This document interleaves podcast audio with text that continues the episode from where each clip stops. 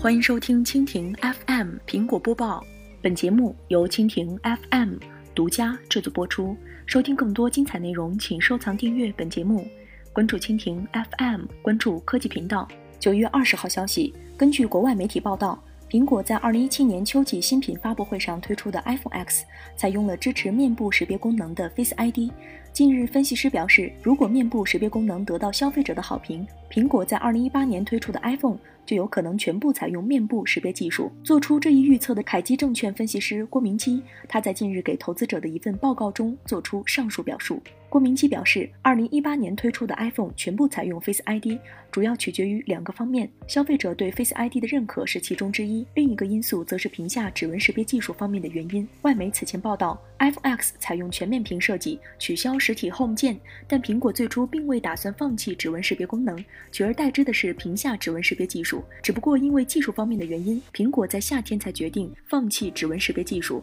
而当时距离 iPhone X 发布只有几个月的时间。郭明基在给投资者报告中所提到的另外一个原因，正是 iPhone X 未能解决的屏下指纹识别技术。如果苹果在2018年还不能解决这一问题，那届时推出的 iPhone 就可能全部采用 Face ID，也就是全部采用面部识别技术。